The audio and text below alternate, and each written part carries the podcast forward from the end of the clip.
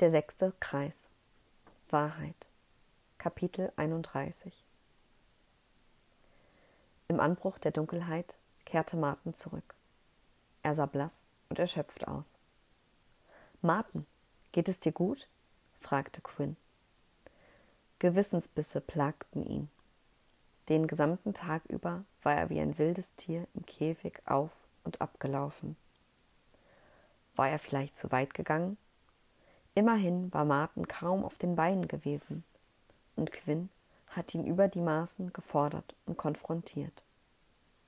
Scham, Wut und Verzweiflung hatten sich mit der Sorge um Martin abgewechselt. Was, wenn Martin nicht zurückkommen würde? Was, wenn ihm ganz allein im Wald etwas zustieße? Als die Tür endlich aufgegangen war, hatte Quinns Herz ein Hüpfer der Erleichterung gemacht. Er wagte kaum, seinem Meister in die Augen zu sehen. Doch Martin schaute ihn weder zornig noch enttäuscht an, noch als würde er eine Entschuldigung von ihm erwarten. Im Gegenteil wirkte der Feuermagier eher geläutert. Mit bebender Stimme sprach er zu Quinn. Ich, er seufzte. Ich weiß nicht, wo ich anfangen soll. Martin, der weise Martin, wirkte plötzlich verwirrt und unsicher. Du musst nicht sagen, Martin. Lass uns lieber gemeinsam eine Lösung finden, anstatt weiter darüber zu streiten, wer recht hat. Martin lächelte ihn müde an und nickte. Du hast dich wirklich verändert, Quinn. Und du hast recht. Ich möchte nicht länger streiten. Ich möchte Lösungen finden. Aber zuerst musste ich etwas klären etwas, das niemand anderes für mich klären konnte. Martin machte eine kurze Pause. Erneut entwich ihm ein tiefer Seufzer. Mein ganzes Leben habe ich dem Orden des Feuers gewidmet. Alles, was mir lieb und teuer gewesen ist, war der Orden. Verstehst du, Quinn? Er war meine Familie. Er war wichtiger für mich als meine eigenen Eltern. Wichtiger noch als Glenn. Martens Augen wurden glasig. Bevor ich ein Magier geworden bin, war ich ein verträumter Junge. Ich hatte nichts außer meine Schafe, und selbst die gehörten meinem Vater. Mit einem Mal hat sich mein ganzes Leben verändert. Ich durfte Magier werden. Auf einmal war ich jemand. Auf einmal hatte ich Freunde und Ansehen. Aber vor allem durfte ich die Magie des ersten Kreises studieren für mich ist damals ein Traum in Erfüllung gegangen. Und ganz gleich, was in meinem Leben geschehen ist, ich wusste, dass eins immer Bestand haben würde. Der Orden. Niemals würde mich der Orden im Stich lassen, ganz gleich, was mir widerfahren mochte. Der Orden würde mich wieder auffangen. Natürlich habe ich weggesehen, wenn der Orden falsche Entscheidungen getroffen hat. Nicht nur einmal. Ich habe einfach nicht zulassen wollen, dass man mir diese eine Sache nahm, die mich schützte. Martin schüttelte den Kopf. Ich habe dir so oft gesagt, dass Sicherheit ein Trugbild ist. Und doch bin ich diesem Trugbild selbst mein ganzes Leben lang auf den Leim gegangen. Die Erkenntnis, dass Magier ihre Macht und ihr Ansehen nicht nur für Gutes verwenden, sondern womöglich sogar missbrauchen, habe ich mir selbst verboten. Wie oft hast du mich mit deiner unverblümten Art am Weg von Obrigkeit und Orden zweifeln lassen? Quinn spürte, wie sein Kopf zu glühen begann. Seit wir wieder im Karzer sind, kämpfe ich nun schon mit diesen Gedanken. Könnte die Obrigkeit und die Orden für die Macht und den Einfluss der dunklen Bewegung verantwortlich sein? Warum grollt uns das Volk, wenn wir ihnen doch vermeintlich alles gegeben haben? Torwald schnaubte. Unbeirrt fuhr Martin fort. Deine Worte haben den Elfenweimturm zum Einsturz gebracht, den ich so lange mit aller Macht versucht habe aufrechtzuerhalten. Endgültig. Mich gegen die Magie der Tarokkarte zu versperren, war der letzte verzweifelte Versuch von meinem jüngeren Ich, das Trugbild von meiner perfekten Familie zu schützen. Ich beginne allmählich zu begreifen, warum so viele meiner einstigen Freunde sich dazu entschieden haben, das Grau anzulegen, um als freie Magier ihre eigenen Wege zu gehen. Martin holte tief Luft. Und genau das werde ich auch tun. Ich werde das Grau anlegen. Martin, entfuhr Squin keuchend. Das Grau anzulegen bedeutete, mit den Orden zu brechen und nicht länger den magischen Regeln der Obrigkeit Folge zu leisten. Es bedeutete, frei zu sein, eine Freiheit, die man allerdings für einen hohen Preis erkaufen musste. Ab dem Moment, in dem man das Grau anlegte, gab es kein Zurück mehr. Martin würde den Schutz und die Rechte verlieren, die sein Orden ihm bisher geboten hatte. Er wäre nur noch ein Magier niederer Klasse, in den Augen der Obrigkeit weit weniger wert noch als selbst ein Bettler. Freiwild für jeden, der es auf ihn abgesehen hätte. Der Feuermagier hob die Hand. Mein Entschluss ist längst gefallen. Viel zu lange haben mir die Ideale des Feuerordens die Sinne getrübt. Es ist an der Zeit, Antworten zu finden. Ich habe genug von den leeren Worten der Obrigkeit. Ich will die Wahrheit. Lasst uns das ziehende Volk aufsuchen und die Wahrheit ans Tageslicht bringen.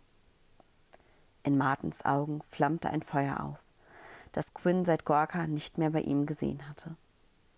Eine Aura der Entschlossenheit umgab ihn, die Quinn die Kraft gab, die er brauchte. Sag mal, seid ihr nicht mehr ganz bei Trost? brüllte Torwald mit feuerrotem Gesicht. Das kann nicht euer verdammter Ernst sein. Nein, nicht mit mir.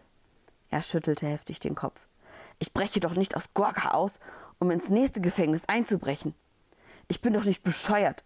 Sucht euch einen anderen Toren, knurrte er und verschwand wutschnaubend im Wald. Quinn und Martin wechselten einen Blick. Das war alles andere als gut gelaufen. Ihnen war klar gewesen, dass Torwald ihr Vorhaben wahrscheinlich nicht ganz so gut aufnehmen würde. Aber mit dieser Reaktion hatte wohl keiner von ihnen gerechnet. Warum wollen wir überhaupt nach Rhodes gehen? fragte Maki mit großen Augen. Sordes, es heißt Sordes, du Brut eines hinkenden Brülligels, grummelte Urin vor sich hin. Martin wandte sich der Trollfrau zu. Wir haben den Entschluss gefasst, das ziehende Volk aufzusuchen. Da das ziehende Volk aber in der Regel durch die Lande reist, wäre es eine Suche nach dem Salzkorn im Kessel. Die größte Wahrscheinlichkeit, das ziehende Volk zu finden, ist Sordes, ob es uns nun passen mag oder nicht. Zum einen, weil viele Anhänger des ziehenden Volkes nach Sordes gesteckt worden sind, und zum anderen, weil man weiß, dass die Anhänger des ziehenden Volkes, die überhaupt noch durch die Lande reisen, mindestens einmal im Jahr nach Sordes gehen, um dort das Fest der Toten zu feiern. Die ersten Tage und Wochen der Reise waren für sie alle äußerst beschwerlich gewesen. Sie waren es nicht mehr gewohnt, derartig lange auf den Beinen zu sein. Das nächtliche Reisen zehrte ihrer, an ihrer aller Kräfte. Die dunkle Bewegung hatte ihre Klauen mittlerweile derartig weit ausgestreckt, dass es für sie unklug gewesen wäre, am helllichten Tag zu reisen. Nicht, dass nachts weniger Gefahren auf sie lauerten aber im Angesicht der dunklen Schrecken erschienen Wegelagerer, Raubtiere und magische Nachtwesen das geringere Übel. An den Ausläufern des Nordgebirges fanden sie fernab der Dörfer Nahrung und Wasser. Und die vielen Höhlen am Rande der Berge boten im Angesicht der letzten Wintertage eine gute Möglichkeit, sich tagsüber verstecken und Feuer machen zu können. Glücklicherweise waren sie bisher vor unerwünschten Begegnungen weitestgehend verschont geblieben. Außer dem weit entfernten Brummen eines Bären und dem nächtlichen Lied eines einsamen Wolfs hatte sich das Nordgebirge in Stille gehüllt. Und dennoch blieben sie auf der Hut. Denn selbst der Biss eines Weißhaardachses konnte gefährlich werden, wenn er sich entzündete. Und auch wenn Quinn Heilmagie wirken konnte und Martin ein Meister der Kräuter war, würde sie eine solche Wunde nur unnötig aufhalten. Abgesehen davon hinterließ jeder Zauber Spuren. Am Magier selbst, aber vor allem auch an dem Ort, an dem man ihn beschworen hatte.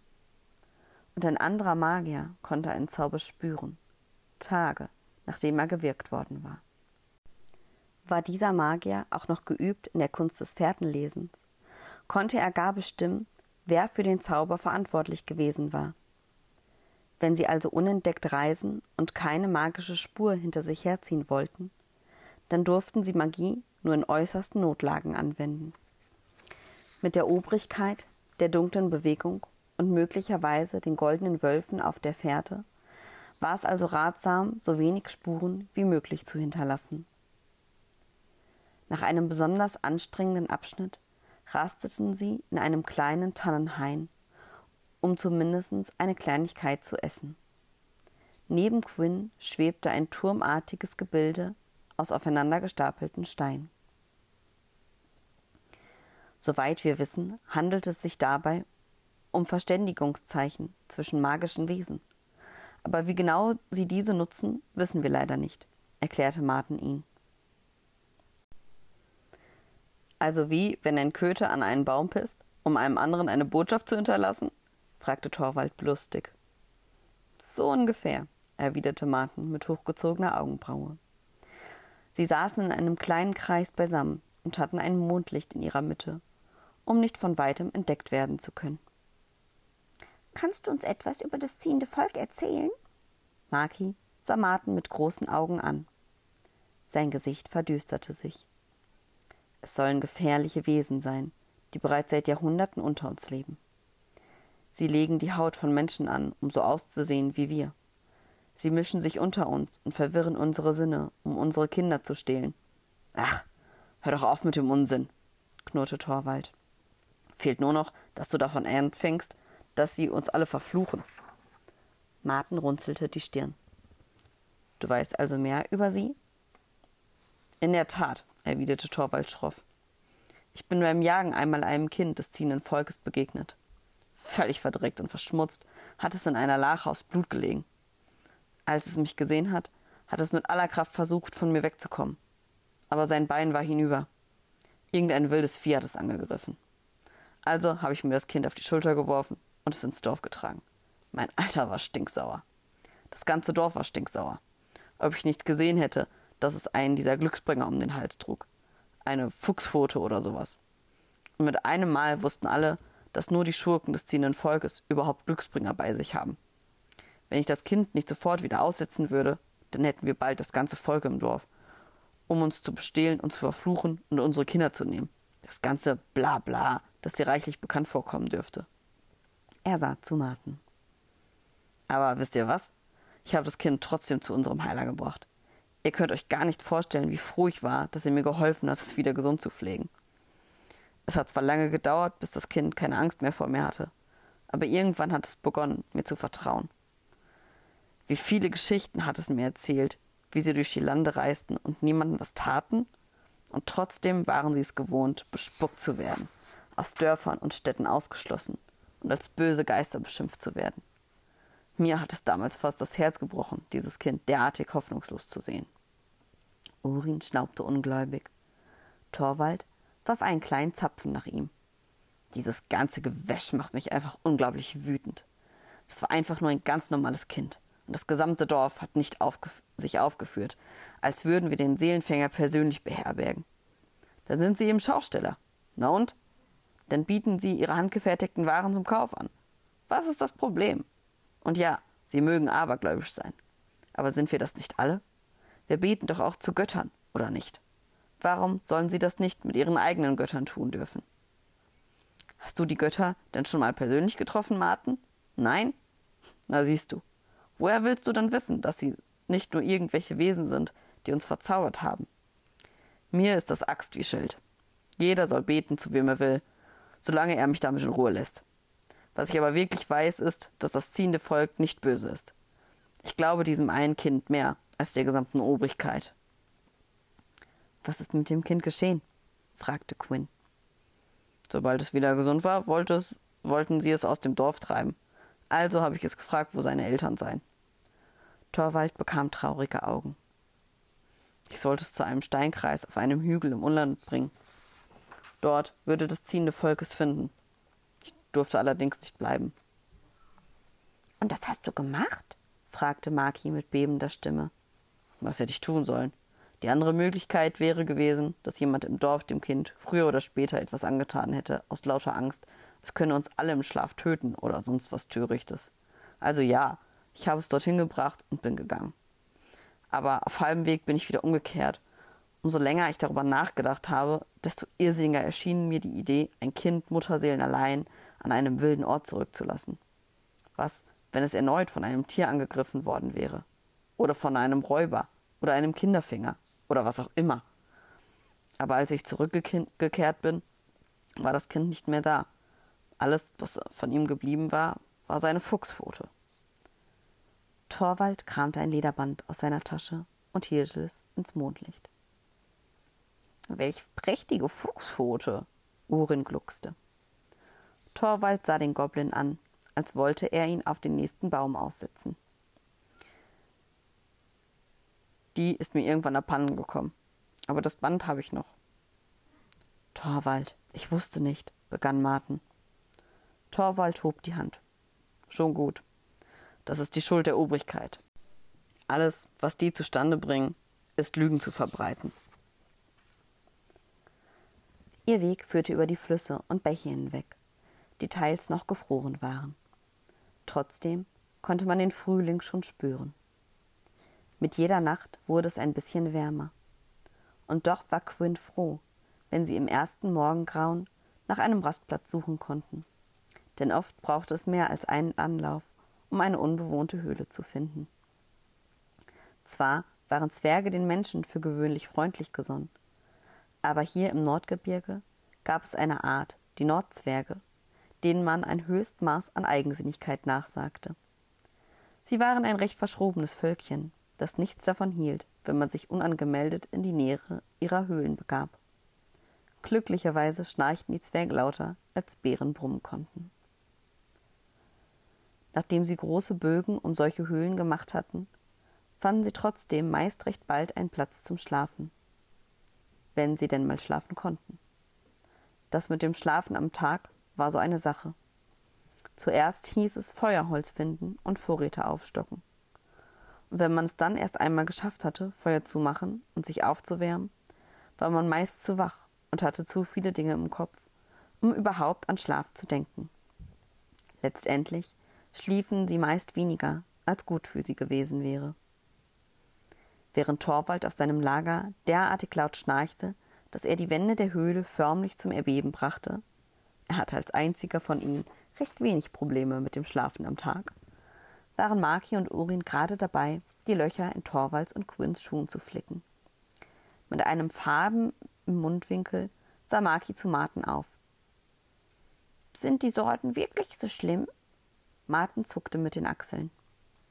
Wenn man der Obrigkeit Glauben schenkt, schon. Und nur das kann ich wiedergeben. Denn alle meiden die Sorten. Fast alle. Sie nutzen die Magie des sechsten Kreises. Wie das ziehende Volk wohl auch. Ich habe den Eindruck, dass alle Feinde der Obrigkeit Anhänger des sechsten Kreises zu sein scheinen, brummte Quinn. Martin fuhr unbeirrt fort. Sie leben vor allem vom Fischfang und vom Handel mit den Inselvölkern. Aber auch von Überfällen auf offener See oder auf Handelswegen wie die Tintenstraße. Tintenstraße? fragte Maki und fädelte den Faden ein. Das ist der größte Handelsweg, den es gibt.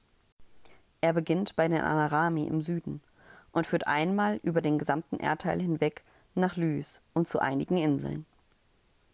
Warum Tintenstraße? wollte Quinn wissen.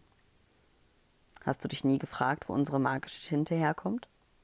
Quinns Kopf wurde heiß. Sie kommt von diesen riesigen Tintenfischen, die südlich von Anaram im Sionischen Ozean leben. Es gibt nur eine Handwerksgilde in ganz Anaram, die dazu fähig ist, die Tinte zu verarbeiten. Die Tintenjäger. Das sind Gesellen, sag ich dir. In Martens Augen spiegelte sich das Feuer. Die haben vielleicht Mut, fahren raus auf See und springen mit ihren Speeren auf die Tintenfische. Sie jagen einfach mir nichts, dir nichts Wesen, die selbst den ein oder anderen Leviathan auf dem Gewissen haben. Er lachte beeindruckt auf. Es ist schon unglaublich, was manch ein Jäger erlebt hat. Die wohl bekannteste Jägerin ist die Einarmige. Obwohl sie einen Arm verloren hat, soll sie noch viele Jahre die größten Tintenfische gejagt und zur Strecke gebracht haben. Bei den Göttern, murmelte Quinn. Martin nickte. Tardy hat ihr sicher beigestanden. Tardy? Quinn bekam große Augen. Du weißt, was Tardy ist? Martin sah ihn belustigt an. Was? Du meinst, wer? Tardy ist der Gott der Anarami, der Gott des Lichts. Wieso fragst du? Quinn lachte auf. Dann macht das alles allerdings deutlich mehr Sinn. Er erzählte von der Höhle des Lichts und der Gedankenbibliothek des toten Wächters, in der er genau das eine Wort gefunden hatte. Tadi. Wie er sich den Kopf darüber zerbrochen hatte, was ein Tadi sein sollte, und wie er durch rein Zufall die Tür in den Tempel geöffnet hatte.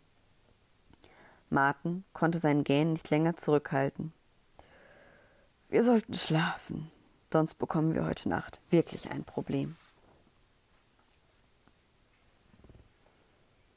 Und wie genau sollen wir dort hinüberkommen, wenn zu jeder Tages- und Nachtszeit Wachen auf der Brücke aufgestellt sind? fragte Quinn und beobachtete die große Steinbrücke über dem Silberquell, der in den Nordbergen entsprang und bis tief ins Land führte. Martin zuckte mit den Achseln. Das sind ganz gewöhnliche Wächter, keine dunklen. Er zog einen prall gefüllten Geldsäckel aus seiner grauen Robe. Quinn sah ihn überrascht an. Lass mich mal machen. Bevor Quinn etwas sagen konnte, war Martin aufgestanden, hatte ein Mondlicht gezückt und war auf die Wächter zugeschritten. Halt! bellte der eine Brückenwächter. Aus dem Augenwinkel beobachtete Quinn, wie Torvalds Hand zu seiner Axt wanderte und Gelächter. Die beiden klopften Martin freundschaftlich auf die Schulter. Quinn sah zu Torwald, der die Stirn runzelte. Kurz darauf kehrte Martin zu ihnen zurück und grinste sie an den Schalk im Nacken. Ihr könnt kommen. Gebt einfach keinen Laut von euch. Glücklicherweise wollten sie ohnehin eine kurze Pause machen, und da haben sie leider keine Zeit, auch noch die Brücke zu überwachen. Quinns Blick wanderte zu den beiden Wächtern. Tatsächlich bewegten sie sich von der Brücke weg und verschwanden hinter einem Hügel. Woher wusstest du das? Martin unterbrach Torwald mit einer wegwerfenden Handbewegung. Ich kenne die Hauding noch von früher als sie noch in der Lehre gewesen sind. Vielleicht haben wir das ein oder andere Mal mit ihnen getauscht. Alchemistische Pulver gegen Brandwein. Martin zwinkerte ihm grinsend zu. Torwald gluckste. Unser Feuermagier. Er blickte auf Martins Robe. Entschuldige, unser grauer Magier. Ist doch immer wieder für eine Überraschung gut. Der graue Magier dankt herzlich. Martin nickte ihm zu. Aber nun kommt. Wir müssen wirklich los. Ewig werden sie uns trotzdem nicht geben. Nachdem sie die Steinbrücke überquert hatten, führte sie der Weg in ein grünes Tal. Das Tal der vergessenen Lieder. Auf Hügeln standen verlassene Ruinen von Festungen und Höfen. Die winterliche Kälte der Berge war frischen Frühlingsnächten gewichen. Und auf der Oberfläche der Seen, Flüsse und Bäche schimmerten der volle Mond und die Sterne. Mit dem zaghaften Erblühen der magischen Nachtblume spürte Quinn ein Funken neuer Hoffnung in sich. Was ist das? fragte Maki und deutete auf kleine, bläulich-violette Lichter, die immer wieder in einer der Ruinen aufflackerten. Martin blickte in die Ferne. Das sind entweder freie Magier, Räuber oder Hügelwächter. Ich vermute letzteres. Was sind Hügelwächter? wollte Maki wissen.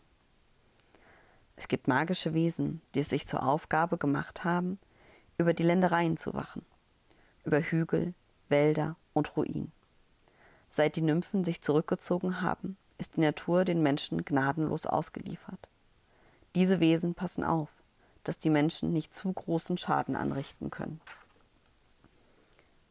Aber das ist doch gut, entgegnete Quinn. Nicht, wenn sie uns gehörig in den Arsch treten, knurrte Torwald. Martin nickte. Das ist das Problem. Sie begegnen sämtlichen Menschen ausnahmslos mit Argwohn und teilweise auch mit Feindschaft und Hass.